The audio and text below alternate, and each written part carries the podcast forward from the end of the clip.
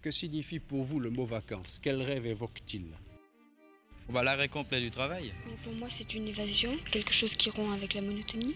Nous partons en Espagne, comme d'habitude. Enfin, les, vacances avec un grand V, comme on les voit habituellement. Quoi. Le touriste veut tout voir tout savoir. Ça ne nous aura pas échappé, nous n'avons jamais autant voyagé. Et il est de taille, le tourisme est à lui seul responsable de 8% des émissions de gaz à effet de serre dans le monde. Nous montrons ce que tous les étrangers s'attendent à voir. Des riverains excédés, des visiteurs mécontents et des écosystèmes de plus en plus fragilisés. On entend parler de tourisme durable, mais qu'est-ce que ça veut dire concrètement? Ce tourisme-là, c'est pas drôle, c'est contraignant, faut aller à l'autre bout du monde, c'est cher, on s'ennuie. Avec les toilettes sèches à 300 mètres et un filet d'eau sous la douche, non merci.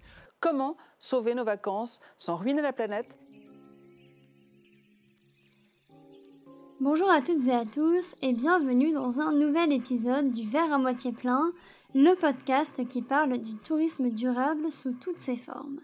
Aujourd'hui, on va revenir aux bases du tourisme, à ceux qui en sont les premiers prescripteurs, les guides touristiques. Tout le monde connaît le routard, le Lonely Planet, les guides verts, le petit futé. Mais saviez-vous qu'en 2008, une maison d'édition plutôt précurseur, Viatao, a décidé de lancer des guides touristiques dédiés au tourisme durable? C'est les guides Tao. Alors dans notre lignée d'épisodes où on parle de plus en plus de la responsabilité des médias dans la promotion du tourisme durable, dans la création de nouveaux imaginaires de voyage, il me semblait évident de parler des guides touristiques. On a donc rendez-vous avec Nicolas Breton qui est responsable du développement chez Viatao et qui va nous amener dans les coulisses de la création d'un guide Tao avec sa charte éditoriale engagée. Engagée dans le choix de la destination, dans le choix de l'auteur du guide, dans le choix des adresses mises en avant. Nicolas nous livrera aussi ses quelques conseils pour réenchanter notre vision du voyage et passer de notre célèbre liste des lieux à voir dans notre vie à notre liste d'expériences à vivre. Bref, je n'en dis pas plus, vous découvrirez tout ça dans l'épisode qui commence maintenant. Alors, je suis responsable développement de la maison d'édition Viatao. Euh, donc, Viatao, c'est la première maison d'édition francophone à créer des guides de voyage engagés dans une démarche de tourisme durable.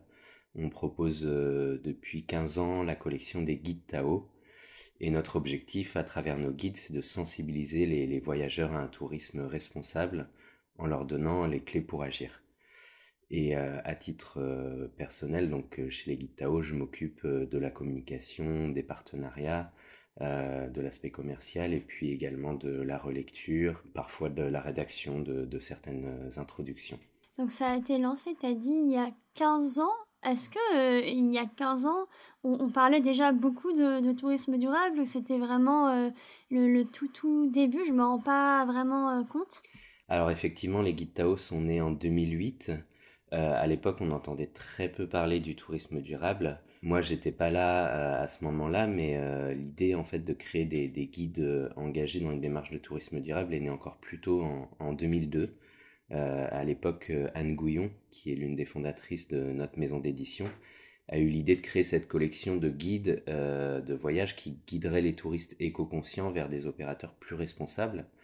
Elle a d'abord créé une collection appelée The Natural Guide. Au départ, c'était une structure associative et comme il existait peu de choses autour du tourisme durable, l'association a créé, avec l'aide de différentes institutions et ONG, une méthode d'éconnotation adaptée euh, au tourisme pour évaluer les pratiques des opérateurs touristiques. Ensuite est apparue la volonté de développer la, collection euh, des guides Tao. Les guides Tao font vraiment partie des, pionniers du tourisme durable. Euh, très très peu de, de, structures étaient spécialisées sur le sujet à l'époque.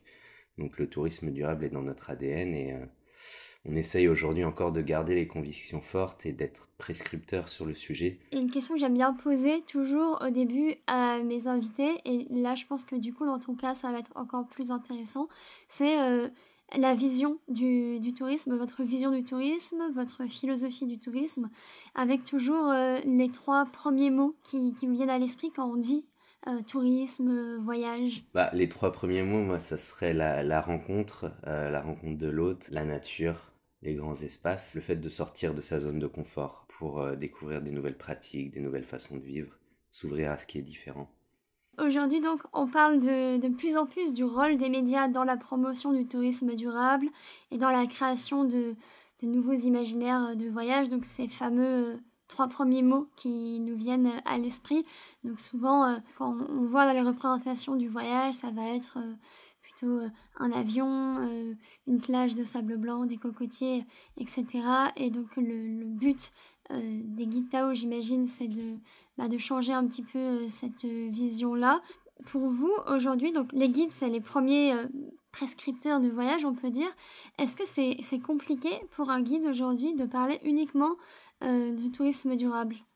Ce qui est intéressant, c'est que c'est une façon de parler différemment du voyage et de proposer des informations originales. Le voyage, selon nous, c'est un formidable vecteur d'épanouissement, de liberté, d'apprentissage et le voyage peut avoir de nombreuses vertus. Mais effectivement, avec euh, ce disait, les photos d'avion, les, les, plages euh, avec des cocotiers, on peut plus et on veut plus voyager comme hier parce qu'il y a la crise euh, écologique, la destruction de la biodiversité, le besoin de plus de justice sociale. On pense qu'il faut trop transformer en profondeur nos modes de vie, nos habitudes de voyage. Et c'est ça qui est intéressant, c'est d'essayer de trouver des, nouvelles alternatives à offrir euh, aux voyageurs. Comment on parle de tourisme durable, on propose euh, des astuces pour voyager de façon plus écologique et dans le respect des habitants. On propose des articles culturels sur les enjeux environnementaux et sociétaux du territoire pour mieux les comprendre et, et puis pouvoir les respecter. Et puis on propose des lieux euh, originaux pour se loger, se restaurer et pratiquer des activités, mais des lieux qui ont un impact positif sur l'économie locale, sur la vie des populations locales, et qui réduisent leur impact sur l'environnement. Et après, sur le fait de pouvoir parler aussi différemment du, voyage, on propose aussi euh, des lieux qu'on appelle préparer le monde de demain. Euh, c'est-à-dire qu'aujourd'hui, de nombreux acteurs proposent de découvrir la permaculture, l'éco-construction, la vie en autosuffisance, la pédagogie alternative, etc. Et on met en valeur dans nos guides, notamment à travers euh, cette catégorie d'adresses, euh, ces structures. Parce que le voyage, ça peut aussi être un, voyage d'initiation pour s'informer, se former aux initiatives qui construisent le monde de demain. Et on propose aussi des adresses euh, qu'on appelle agir, avec des lieux pour pratiquer l'éco-volontariat, le woofing, le bénévolat, parce que selon nous, le voyage peut aussi être actif et engagé. Voyager, c'est, ça peut être aussi un moyen de s'impliquer. Euh, donc, parler de, voyage durable, c'est justement intéressant parce qu'on peut euh, essayer de chercher justement d'autres, euh, d'autres façons de voyager, d'autres idées qui peuvent être aussi intéressantes au-delà d'être durables et engagées. Tu nous parlais des, acteurs à mettre en avant euh, dans les guides. On va, en parler euh, après, mais il y avait une question que je me posais. Donc, quand vous fabriquez, enfin, vous décidez de, faire un guide Tao, comment vous, choisissez déjà les, destinations à éditer? Parce que vous parlez euh, de la France, j'ai vu récemment un, guide sur la Normandie, sur des destinations internationales, par exemple le Japon, ou des, voyages, on va dire, un peu plus concept, euh, l'Europe sans avion, euh, des choses comme ça.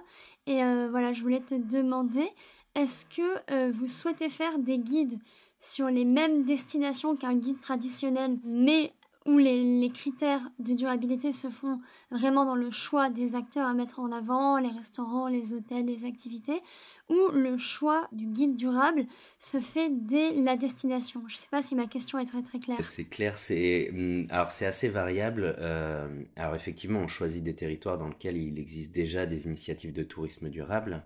Euh, donc des destinations qui sont adaptées à la pratique d'un tourisme durable, mais ça peut être euh, souvent des destinations qui sont aussi proposés par d'autres guides. Parfois, euh, des institutions comme des comités régionaux de tourisme ou des offices de tourisme qui souhaitent avoir un guide de tourisme durable consacré à leur territoire nous contactent et nous demandent si on peut éditer un guide de tourisme durable. Et puis c'est aussi selon notre stratégie. Par exemple, sur les prochaines années, on a décidé de publier uniquement des guides sur des destinations françaises et européennes donc on va choisir des régions françaises et des pays européens qui sont quand même relativement touristiques et qui ont un potentiel en matière de tourisme durable. Ok, donc il y aura, y aura plus de, guides sur des destinations euh, internationales, hors Europe. Oui, sur euh, les prochaines années, euh, on va publier surtout des guides, enfin on va publier uniquement des guides sur des destinations françaises et européennes. On va arrêter les guides sur des destinations qui sont accessibles principalement en avion, bah, parce que l'impact du, du, transport est considérable dans le voyage. Par exemple, en France, selon l'ADEME, c'est 77% des émissions carbone du secteur du tourisme qui sont liées au transport, donc 40% pour l'aérien. Donc aujourd'hui, proposer des guides de tourisme durable sur des destinations accessibles uniquement ou principalement en avion peut euh, malheureusement être paradoxal, du moins d'un point de vue écologique. On peut être le plus écologique euh, si on va à Bali par exemple, on peut être le plus écologique possible une fois sur place. Si on s'est rendu à Bali en avion, notre empreinte carbone sera tout de même plus importante que si on était parti en France ou en Europe en train euh, sans être écologique sur place. Donc on, voilà, c'est pour ça qu'on a, on a décidé euh, de publier ces guides, ces prochains guides sur des destinations européennes. Alors c'est vrai que ça prend en compte uniquement l'aspect environnemental. Il y a aussi l'aspect social et économique qui est important dans le tourisme durable. Parce que voyager dans des pays aussi en, en, développement peut avoir, selon le type de voyage, un bel impact pour les populations locales et aussi pour l'ouverture. Mais en même temps, voilà, si la planète se réchauffe à, se réchauffe à cause de nos actions, euh, ces pays seront les premiers victimes du changement climatique. Donc c'est aussi euh, un choix, euh, voilà, l'écologie est, aussi le, premier choix à faire qui peut avoir aussi des impacts sociaux, économiques derrière. C'est un choix qui est engagé et risqué, mais qui est en accord avec nos valeurs, parce qu'on est de plus en plus conscient aussi de, des impacts carbone du transport. c'est vrai que avant on en parlait moins, il y avait moins cette conscience qui était là et malheureusement, la proportion euh, en termes d'impact est, assez énorme euh, sur le transport. Mm. Euh, donc on a parlé des destinations et maintenant donc une fois qu'on a choisi la destination, il faut euh, choisir les, les, adresses à mettre euh, dans le guide.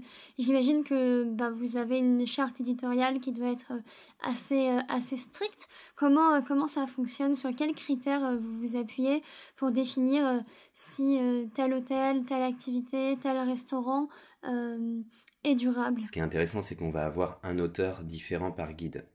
L'objectif, c'est d'avoir à chaque fois des auteurs euh, locaux qui connaissent le territoire et les initiatives de tourisme durable sur place. Et ensuite, toutes nos adresses sont vérifiées et sélectionnées selon trois grands critères.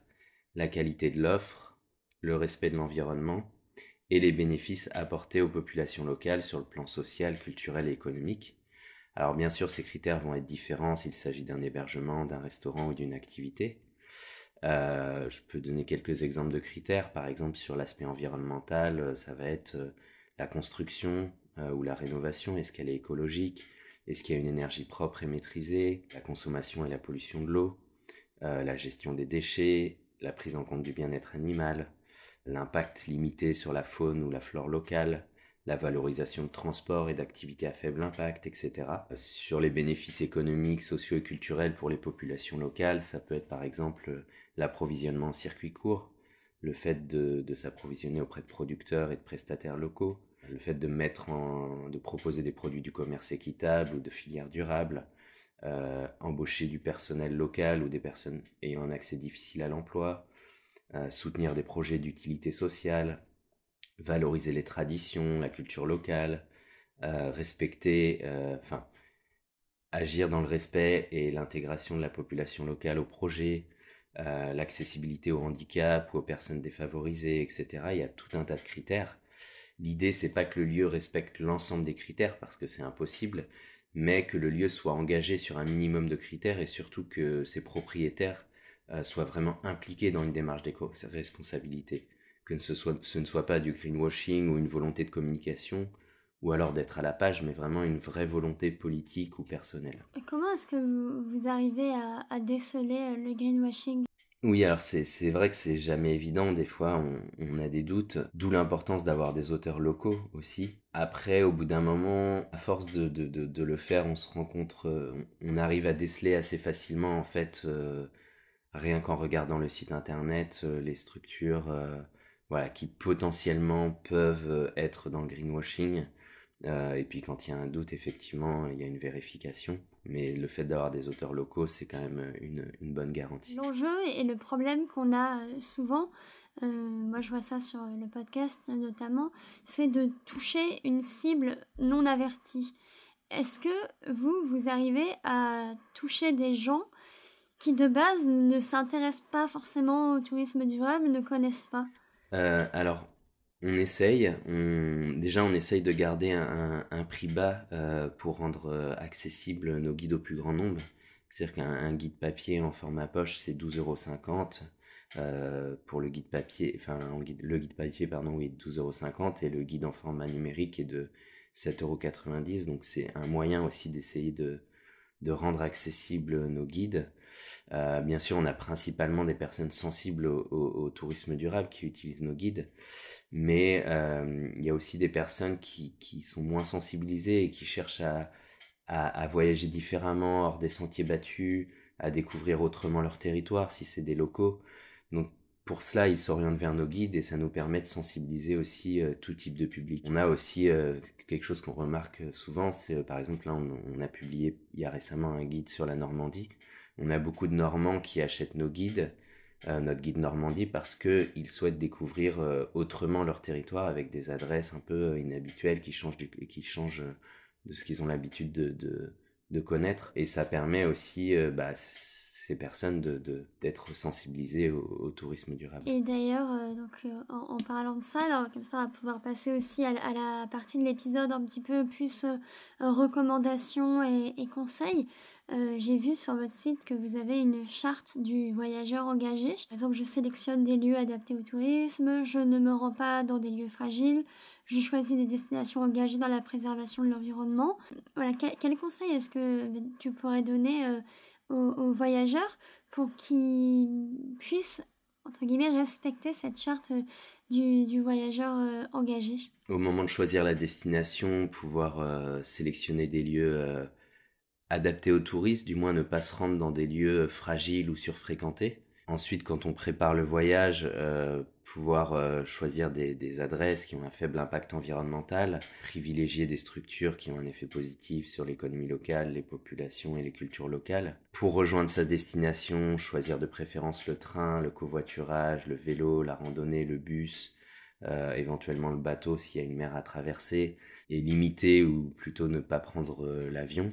Euh, quand c'est possible. Euh, privilégier aussi euh, le slow tourisme.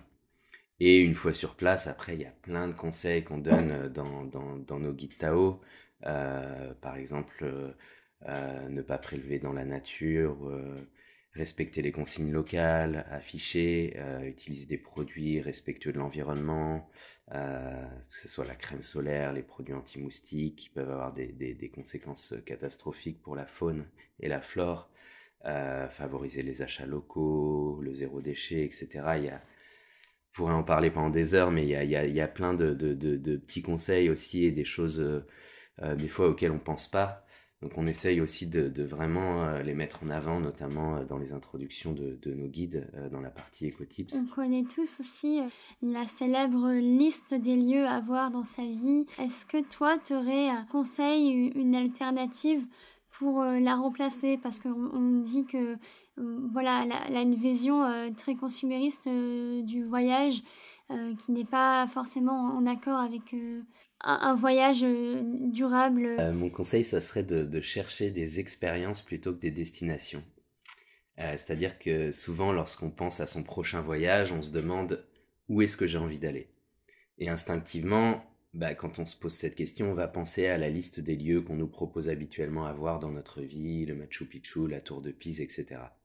Alors que si on se demande quelles expériences j'ai envie de vivre pour mon prochain voyage, ça change totalement notre façon d'aborder le voyage parce qu'en se posant cette question, c'est l'expérience qui nous amène à la destination et non l'inverse.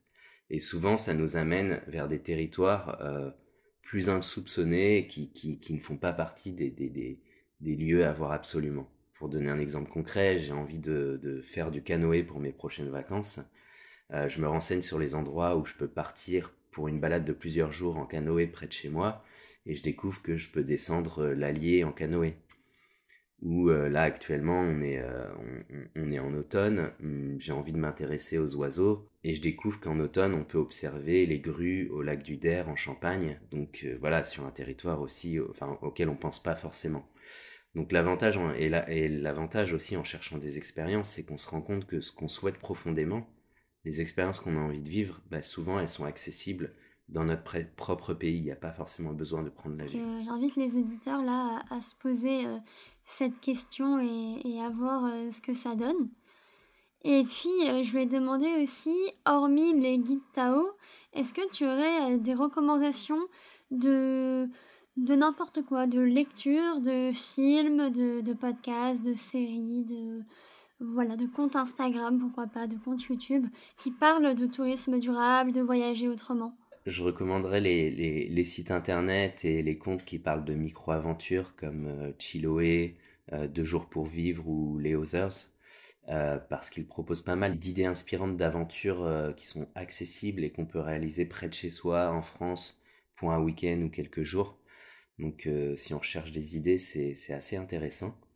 Et puis, euh, bah, j'aime bien parler de la série Nu et culotté, même si c'est pas directement en lien avec le tourisme durable. J'aime leur j'aime cette façon d'aborder le voyage, autour de, cette, la sobriété, autour de l'humain, et je pense que à partir du moment où on va vers la sobriété et on va vers la rencontre de l'autre, on est dans une démarche vertueuse et durable.